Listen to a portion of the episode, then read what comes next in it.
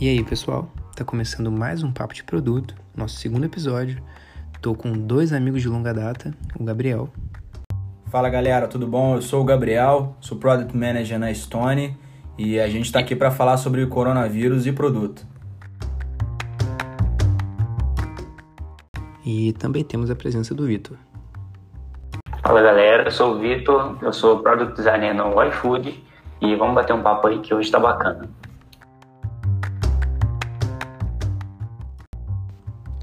E eu sou o Vinícius, PM do Gestão 4.0.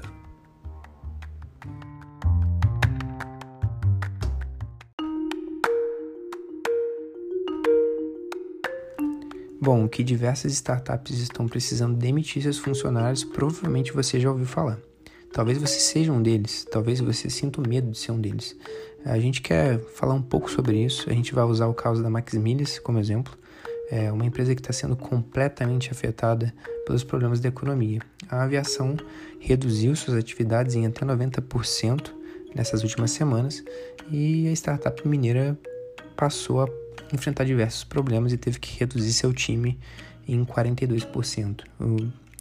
Em números é, mais claros, é, a empresa precisou demitir 167 pessoas nesse momento. E isso é um retrato claro da economia.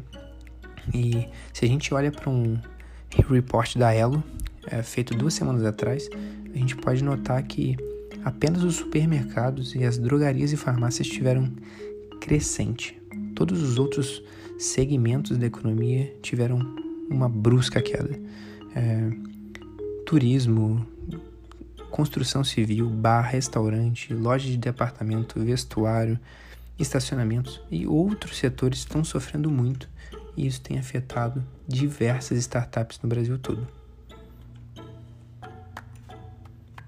É verdade, Vinícius. E é inegável que essa crise do coronavírus acabou não só afetando a uh, Max Milhas, não só Decolar e o setor do turismo, né, por conta dessa paralisação na aviação, mas também outras startups, né, como o Gimpass, como C6, Creditas. É, também teve o caso da Rock Content, que é uma startup de marketing de conteúdo, e eles tiveram né, que reduzir aí um, cerca de 20% do quadro de funcionários. E aí eu estava navegando pelo Facebook esses dias e vi uma discussão que foi levantada sobre o porquê da Rock Content ter é, demitido uma grande parcela de funcionários, sendo que ela pre presta um serviço de geração de conteúdo e de estratégias de marketing de conteúdo para outras empresas. Eu acho que é importante as pessoas terem a ciência de que é, tomem um conhecimento de que muitas dessas empresas que estão é, na carteira da empresa Rock Content é, são negócios locais, são pequenas empresas e que na maioria das vezes a prática dessas empresas quando acontece é, algum problema financeiro, quando existe uma queda de faturamento, uma das primeiras atitudes que elas tomam é cortar o marketing. Isso a gente, eu não estou falando aqui que é uma atitude certa ou errada, mas essa é uma realidade eu vi muito isso acontecer enquanto trabalhava em uma startup de marketing. Eu acho que vocês também, tanto o Vitor e o Vinícius. É, Para quem não sabe, a gente trabalhou junto nessa startup, foi onde a gente se conheceu. E queria levantar também o ponto aqui, por que, que a gente está falando sobre coronavírus e por que, que a gente está relacionando com o nosso mercado, mercado de tecnologia e produto. Porque tudo isso acaba impactando em mudança de hábitos mudança no comportamento do consumidor e que pode afetar, eu acho, completamente a relação de um usuário com o nosso produto.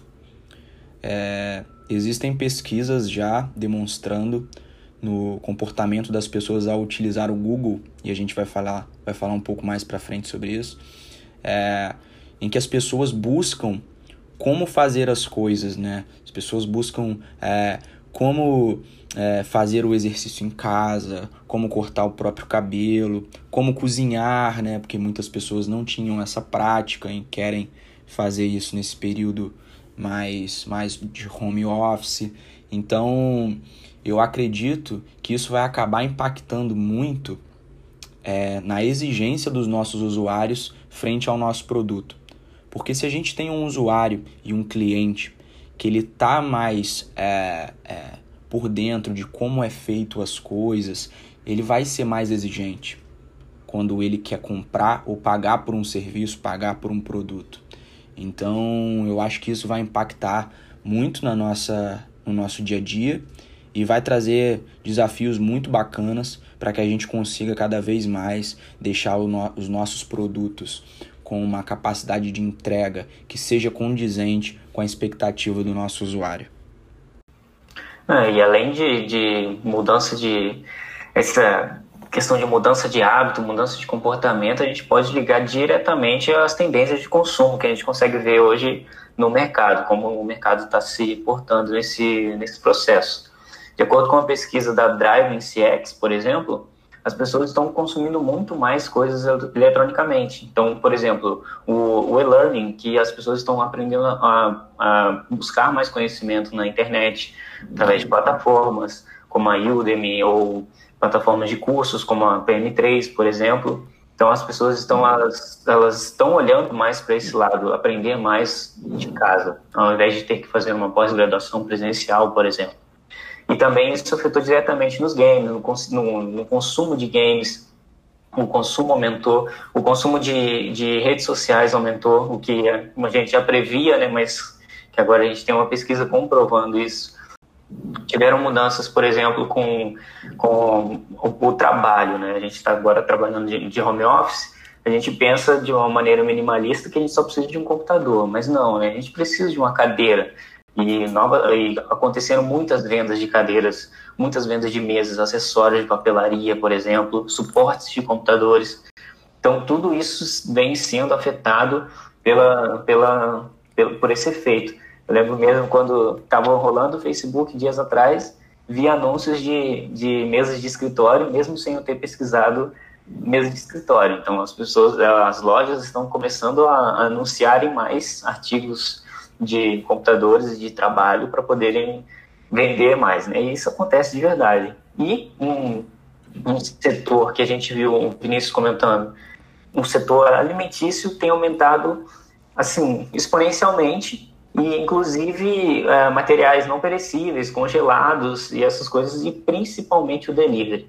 O delivery aumentou demais é, e a gente tem, tem visto um movimento muito alto de entrada de pessoas querendo trabalhar com delivery. O delivery não só aumentou com restaurantes entrando em plataformas de, de delivery, mas sim com motoboys também querendo entrar. Então, aumentou tanto a oferta quanto a demanda e aumentou a, o número de pedidos, porque as pessoas não querem sair mais de casa para comprar as coisas. Então, aumentou tudo e o setor de, de alimentos por ser um, um setor essencial, ele tem aumentado exponencialmente. E é, isso foi basicamente uma, uma evolução obrigatória assim, das empresas, porque se elas não se adaptassem, elas seriam engolidas pelo mercado. E isso acontece todos os dias, não é porque tem uma crise que essas empresas têm que se adaptar, elas, elas têm que se adaptar o tempo todo, elas têm que criar um diferencial, têm que crescer e têm, têm que tentar se manter viva. Só que essa crise veio para, em uma semana, falar: ou você se adapta ou você morre em uma semana. Então, uh, o, quadro de, de empresas tendo que se adaptar, uh, inclusive as empresas mais, mais, entre aspas, quadradas, né, mais burocráticas, tiveram que se adaptar também, porque senão seriam engolidas. E muitas delas foram, né, como a gente viu anteriormente. Se você não vai trazer inovação, se você não vai ser é, omnichannel por bem, você vai ser por mal, né, Vitor? Exato, exato, exatamente. É, eu queria até levantar um ponto, você falou sobre é, como está crescendo né, o, a educação à distância, como está crescendo os cursos online, principalmente nesse momento. E aí você citou sobre a PM3. Não sei se vocês viram, mas, cara, foi muito legal que com essa chuva de demissões que ocorreu no nosso mercado de tecnologia e produto, a PM3 desenvolveu, junto com alguns alunos, uma planilha para divulgar as vagas que estão disponíveis nas empresas que ela tem conexão e que estão no nosso mercado mais é, no hype e também os profissionais que foram disponibilizados nessa leva, né? Então a gente com certeza deve ter profissionais extremamente qualificados em empresas que precisam dessa desse colaborador ali para estar tá se ajuntando ao quadro de colaboradores, né? Então eu achei isso uma atitude muito legal, né? Porque mostra que o curso não está só preocupado com a educação, né? Brasileira e de, de produto e tecnologia, mas está realmente é, forte em apoiar o mercado e apoiar a nossa comunidade de produto, que eu acho tão carente ainda comparando aos Estados Unidos e lá fora, né? Essa iniciativa do, do PM3 foi muito boa. A própria Rock Content, quando teve que demitir 20% do, dos seus funcionários, fez uma campanha, né? É, Hire Rocker, se eu não me engano, para para que esses profissionais sejam recolocados no mercado e diversas empresas se interessaram porque são profissionais qualificados, a, a empresa não queria demiti-los, foi pela situação. E o que o Vitor comentou sobre essa mudança no comportamento, é, as empresas terem que ser obrigadas a mudar, a se adaptar, eu acho que isso levanta um questionamento se essa estrutura digital meio que construída às pressas para esse período de pandemia, é, essa cultura do self-made, é, vai se manter depois, sabe? É, será que isso vai se manter depois da pandemia? Porque a gente nunca imaginou que isso poderia acontecer. É, acho que ninguém estava preparado, acho que nenhuma empresa no mundo estava preparada. Talvez o Bill Gates, porque ele falou disso alguns anos atrás, mas é, algumas coisas mudaram e nunca mais vão, vão voltar a ser como eram, eram antes, sabe? É, e a gente tem notado algumas algumas mudanças de hábitos em, em, pesquisa, em buscas no Google. As pessoas estão começando a buscar como cortar o próprio cabelo, ou como fazer o próprio pão, ou como fazer cerveja em casa, sabe? Então, como vai ser depois da crise? Será que as pessoas ainda vão manter esse hábito de fazer por conta própria? Eu acho que esse é um bom questionamento, sabe? E levanta muitas tendências para o futuro. Eu até queria saber se vocês têm alguma visão disso, o que, que vocês acham, sabe? Não, uma coisa que eu penso é a, a, a, gente vê que o aumento por pesquisas de como fazer exercício em casa foi, foi ridículo, né? Foi estrondoso. E aí as pessoas elas passaram, elas não deixaram de fazer exercício e estão fazendo exercício em casa. Será que isso vai afetar, por exemplo, startups que promovem a facilidade e o encontro de, de usuário e academias, usuário e, e uh, serviço de natação, por exemplo, e coisas do tipo? Será que essas pessoas vão olhar e vão falar: ah, eu acho que não preciso disso, acho que eu vou continuar fazendo em casa? E, e se isso acontecer? Isso, e se 60% da, da audiência dessas, dessas startups deixarem de fazer exercício nas academias, acompanhadas, e fazerem em casa, como estão fazendo agora? Será que, será que vai ter alguma mudança nesse, nesse comportamento? É, no começo da crise, é, a gente vê aquele papo meio motivacional de que na crise surgem novos produtos, aí que surgiram novos unicórnios, né? É, parece um pouco de papo de coaching, inclusive eu queria pedir desculpa para minha família, é, me envolvi um pouco com isso. Mas, é, brincadeiras à parte, eu acho que realmente é uma grande oportunidade para se inovar, sabe?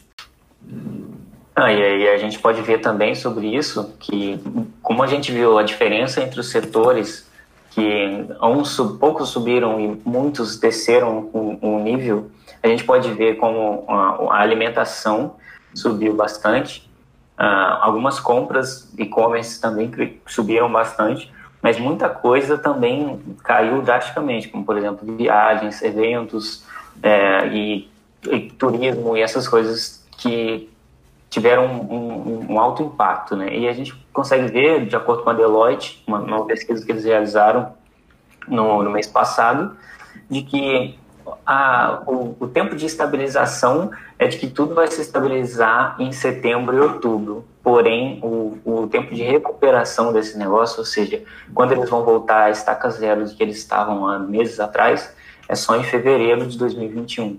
Então, é, é quase um ano para eles se recuperarem a voltar ao que eles estavam faturando há, há meses atrás. Então a gente vê como, qual é o grande, qual o tamanho desse impacto e o que que eles, o que que isso afeta na nossa vida, o que que, o que, que afeta nesses produtos e o que que os produtos afetam na nossa vida. E lembrando, galera, todas essas pesquisas que a gente está citando e essas notícias, a gente vai deixar aí na descrição do nosso episódio o link para vocês conferirem e verem a pesquisa mais a fundo, verem as notícias mais a fundo, beleza? E o interessante sobre o que você falou, Vitor, é que a recuperação desse setor, quando ele se recuperar, talvez ele nunca mais seja o mesmo, sabe? É, porque quando a crise começou, a gente teve que cancelar diversos eventos gigantescos, diversas turnês. As principais ligas esportivas do mundo foram cancelados, os principais museus do mundo foram cancelados. A Olimpíada foi adiada para o ano que vem. É, eu nunca imaginei que eu veria isso na minha vida. E começou a haver um enorme vazio e a gente precisou preencher isso com tecnologia, com experiências imersivas que e, e virtuais, sabe? As mídias sociais, os esportes são manifestações bem óbvias de como as pessoas estão estão se, se divertindo, tendo lazer, sabe? São é, a gente está começando a ter show online, é, lives com 3 milhões de pessoas, sabe? É, a gente está fazendo essa transição pro do que a gente fazia no offline para o online. É, você consegue fazer um tour no, no Museu de Louvre, por exemplo, sabe? É, a gente está investindo mais em realidade virtual e é, VR e AR, sabe? O, o, AR é aquele. Tem até uma nova função do Google. É, se você buscar por leão, por exemplo, pelo seu celular, você consegue simular é, um leão na sua frente, pelo tamanho, tudo. É bizarro. E a gente começou a investir nisso, sabe? E o VR, ele o, traz uma experiência como se você estivesse no local.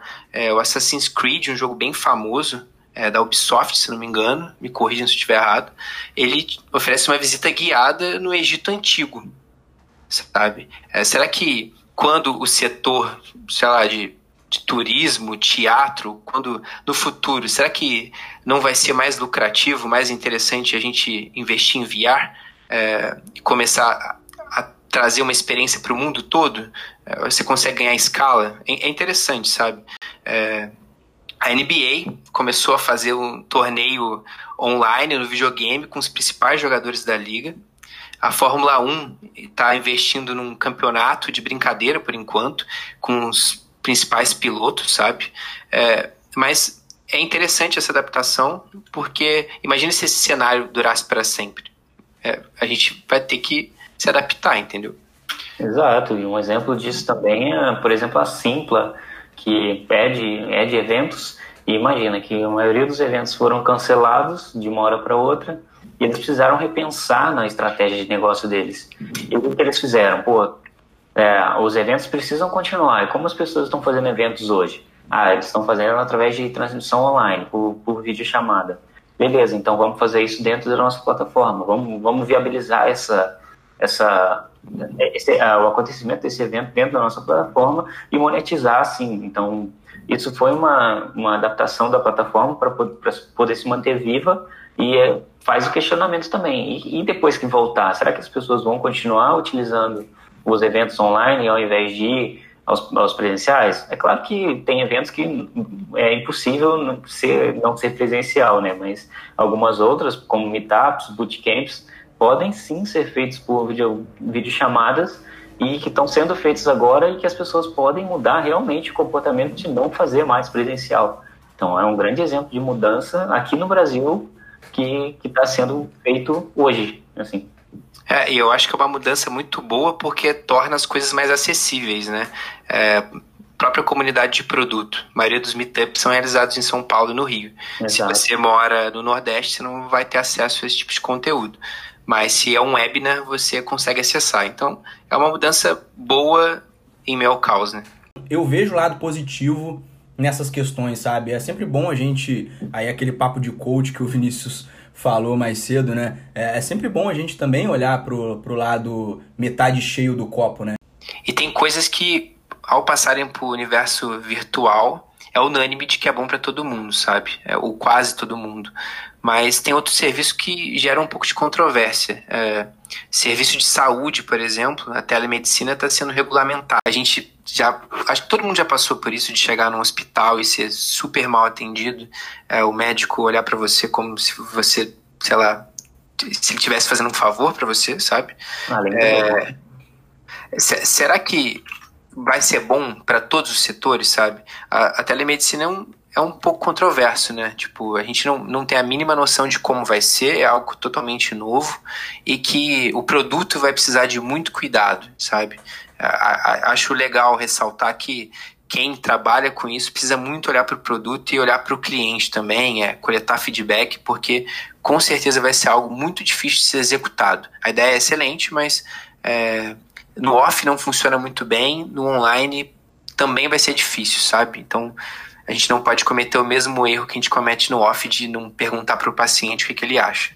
É, no, no on, no, no digital, a gente tem que perguntar porque é muito mais fácil chegar um concorrente seu, sabe? É muito mais difícil eu abrir um hospital para concorrer com o seu, ou um consultório.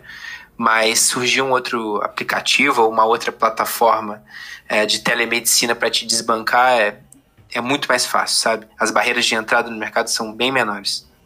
Não só com a telemedicina que está passando esse por esse desafio, né? Até o nosso próprio governo está passando por esse desafio com a criação de um software para, né, conseguir cadastrar todo mundo para que precisa receber o auxílio, né, desse dos trabalhadores informais. Então, assim, existem coisas boas nesse cenário, mas existem verdadeiros desafios de como se adaptar para esse mundo mais virtual, como promover uma experiência bacana do seu produto e que ele seja de forma né, efetiva para o usuário.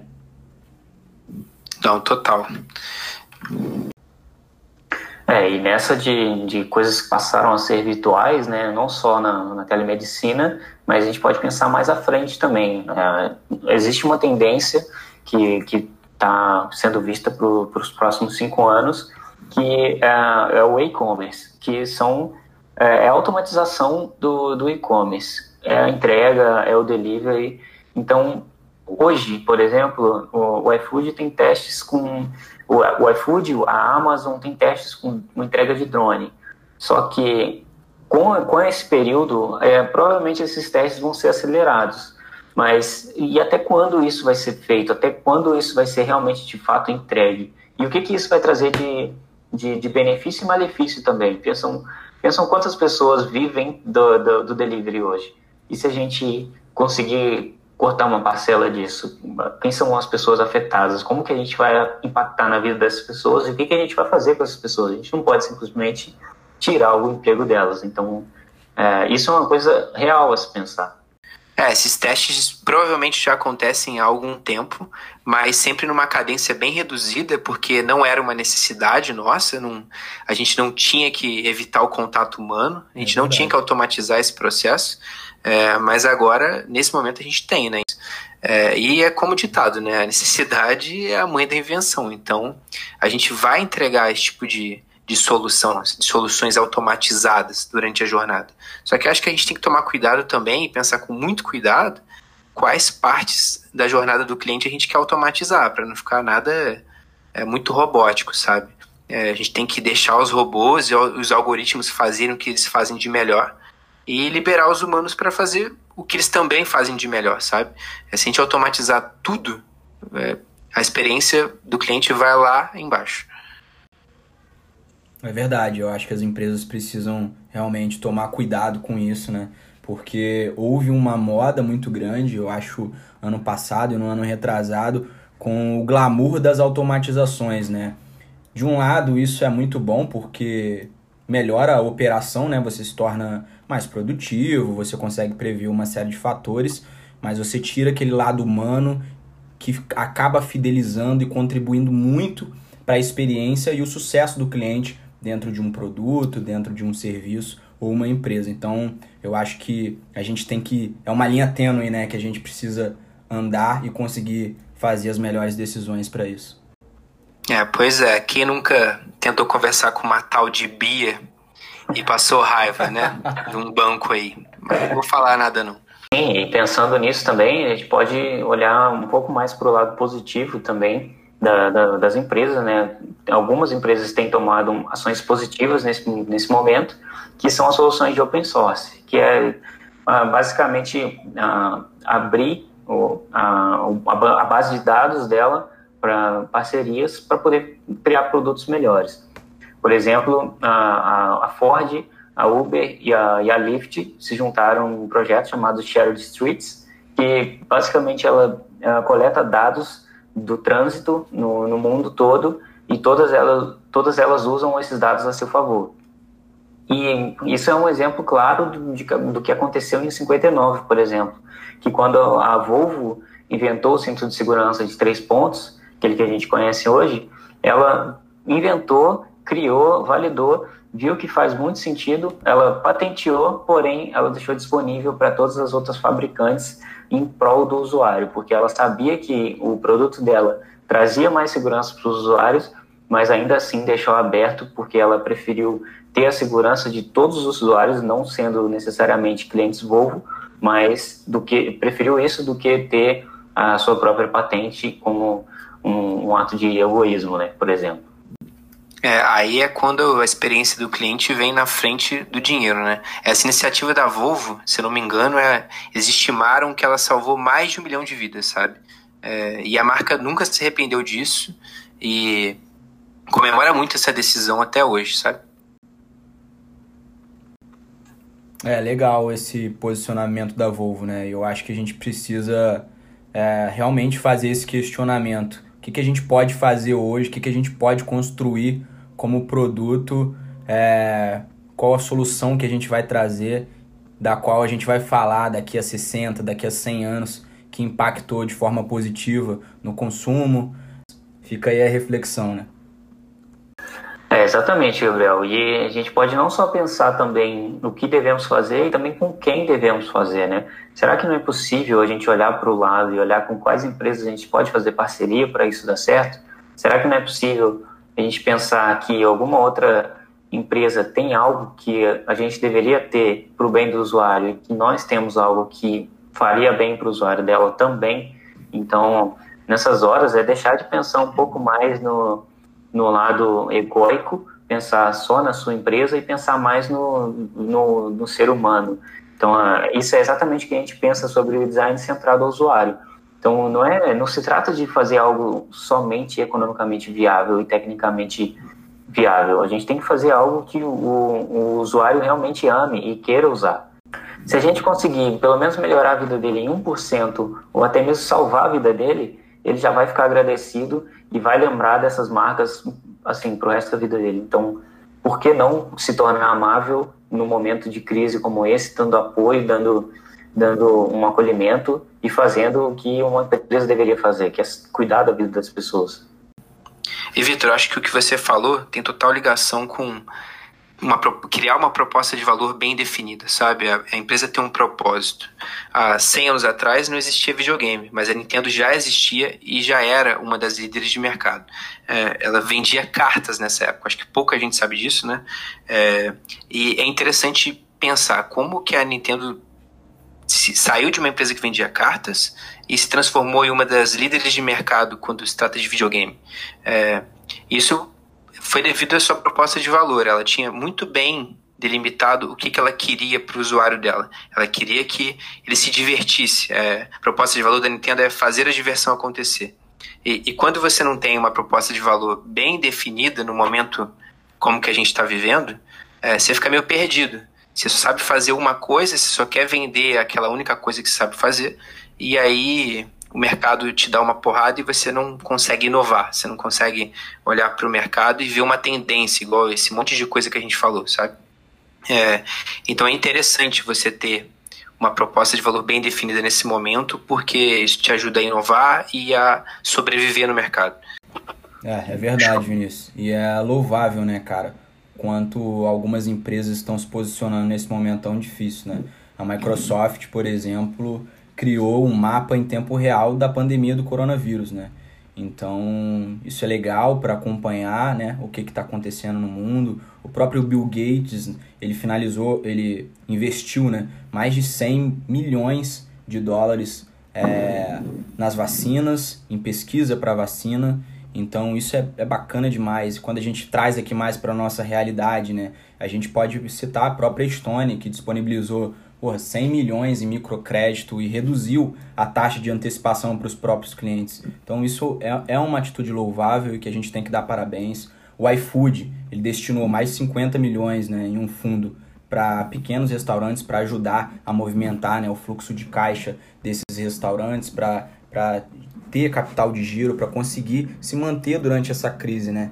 Então eu acho que a gente tem que bater palma e e dar assim os parabéns para essas empresas que não só no momento difícil estão se reinventando, mas estão ajudando outras empresas e outras pessoas a se reinventar. Acho que fica de aprendizado para todos nós.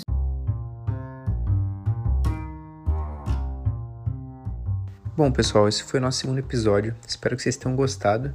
É, esse universo todo ainda é novo pra gente, então muita coisa pode ser melhorada e o feedback de vocês é muito importante para que a gente possa priorizar. Então, é, se você gostou, deixa um comentário elogiando. É, se você viu algum ponto que te incomodou muito, por favor, também comente. É, todo comentário, todo feedback vai ser muito importante para a gente continuar melhorando sempre, tá bom? Espero que vocês tenham gostado e até a próxima. Valeu!